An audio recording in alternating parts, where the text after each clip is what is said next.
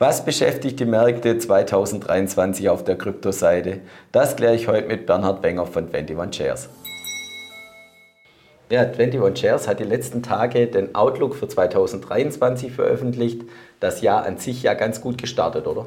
Ja, so ist es in der Tat. Also wie gesagt, in den letzten Wochen hat der Kryptomarkt eine klare, äh, einen klaren Aufwärtstrend äh, erlebt. Das freut uns natürlich alle. Es zeigt sich auch, dass ähm, Kryptoassets Risikoassets sind. Ja, die Korrelation zu traditionellen Risikoassets ist sicherlich da, obwohl die Korrelation mit Aktienmärkten in den letzten Wochen äh, gefallen ist. Aber wenn man sich aktuell das Umfeld anschaut, ist es ja so, ähm, dass die Fed im Moment die Zinsen eher langsamer erhöht, ja, dass äh, Firmen wie Meta gute Zahlen gebracht haben und da hat man eine gewisse äh, Rallye in den Deckwerten gesehen und das hat, da hat der Kryptomarkt natürlich auch profitiert. Grundsätzlich ist es so, wenn man sich den Kryptomarkt anschaut, sind wir sicherlich im Bärenmarkt nach wie vor, unserer Meinung nach.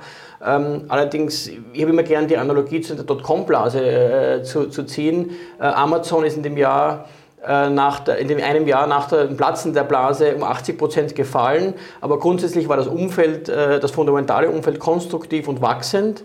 Äh, und es ist leicht möglich, dass im momentanen Umfeld ein neues Google oder ein neues Amazon entsteht.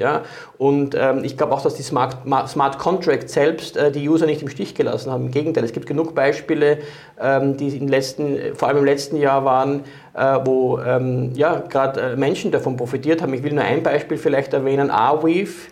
Das ist eine Art äh, für Dokumente, äh, die kamen der Ukraine, zu, in Ukraine zugute, weil hier dann doch Dokumente auf ewig auf der Blockchain fälschungssicher gespeichert werden können und nicht von einer Kriegspartei zum Beispiel geändert oder gar, ähm, oder, oder gar zerstört werden können. Und das zeigt wieder die Macht und die Vorteile von dezentralen Protokollen.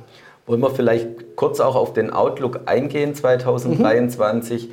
Wie sieht 21 Shares den Markt und vor allem gibt es neue Themen oder was wird uns dieses Jahr beschäftigen? Also grundsätzlich ist es so, dass wir ja noch sehr früh sind. Ja, es gibt gerade mal 300 Millionen Krypto-User äh, und 5 Milliarden Internet-User äh, Internet auf diesem Planeten. Es wird ja auch immer die Analogie äh, gezogen, dass der Kryptomarkt ähnliches Wachstumspotenzial wie das Internet seit den 90er Jahren hat. Also sehr, sehr viel Potenzial. Und ich glaube, es wird darauf ankommen, ähm, die Mainstream-Adoption, da wird es eigentlich zwei Trends geben, die wir in diesem Jahr sehen. Das ist einerseits natürlich die User Experience zu verbessern und auch äh, gewisse Ineffizienzen, Ineffizienzen zu eliminieren. Das sind Themen wie Skalierbarkeit, äh, wie Interoperabilität, wie Risikomanagement in Cybersecurity. Und ganz wichtig wird auch sein, ähm, und das wird, wurde sicherlich auch beschleunigt, durch die Entwicklungen im letzten Jahr ähm, äh, der Fortschritt auf der regulatorischen Seite oder die Entwicklungen auf der regulatorischen Seite. Wenn sich da was tut, wird sicherlich die Mainstream-Adoption und die institutionelle Adoption beschleunigt werden. Und das sehen wir eigentlich für dieses Jahr kommen.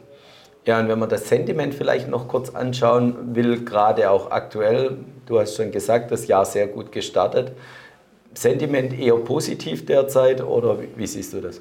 Das Sentiment ist positiv. Ich glaube generell, was, was die Marktlage betrifft, es hat doch viele auch bei anderen Assetklassen überrascht, ähm, wie konstruktiv das Umfeld ist und wie, wie, wie, wie gut die Unternehmenszahlen sind. Auf Krypto bezogen, ich, ich glaube Investoren, es gibt wenige Investoren und Marktteilnehmer, mit denen wir sprechen, die nicht die, den Vorteil und das Wachstumspotenzial äh, der Technologie selbst sehen. Ähm, also der Use Case ist sicherlich da.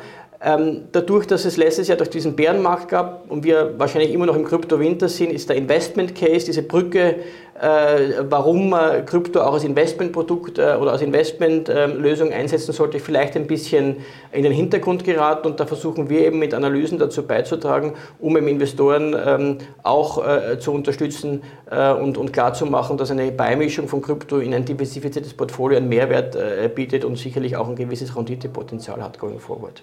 Ja, und gerade bei den ETPs seid ihr von 21 Shares auch der Innovationsführer oder auch der Innovationstreiber. Letzten Tage kam ein neues Produkt auf den Markt mit dem Namen Stake. Kannst du ein paar Worte dazu sagen? Ja, sehr gerne. Stake haben wir hier in der BX Swiss gelistet. Das war eine fantastische äh, neue, neue Lancierung sozusagen. Das Produkt ist fantastisch für Investoren, weil es einfach ähm, zusätzlich zur Rendite oder zusätzlich zum Return, was die Kryptos betrifft, auch die Staking Rewards, äh, die man natürlich äh, verdienen kann äh, bei gewissen Protokollen, hier dem Investor auch zur Verfügung stellt. Äh, eine gewisse Überrendite wird hier, äh, wird hier erreicht und das äh, grundsätzlich eigentlich nicht mehr Risiko. Also wirklich eine neue Innovation, die wir sofort unseren Investoren zur Verfügung stellen wollten. Ja, das tönt insgesamt sehr spannend. Herzlichen Dank auch für deinen Ausblick auf das Jahr 2023 und liebe Zuschauer, schauen Sie wieder bei uns vorbei, wenn es heißt Experteninterview hier bei der BXWIS.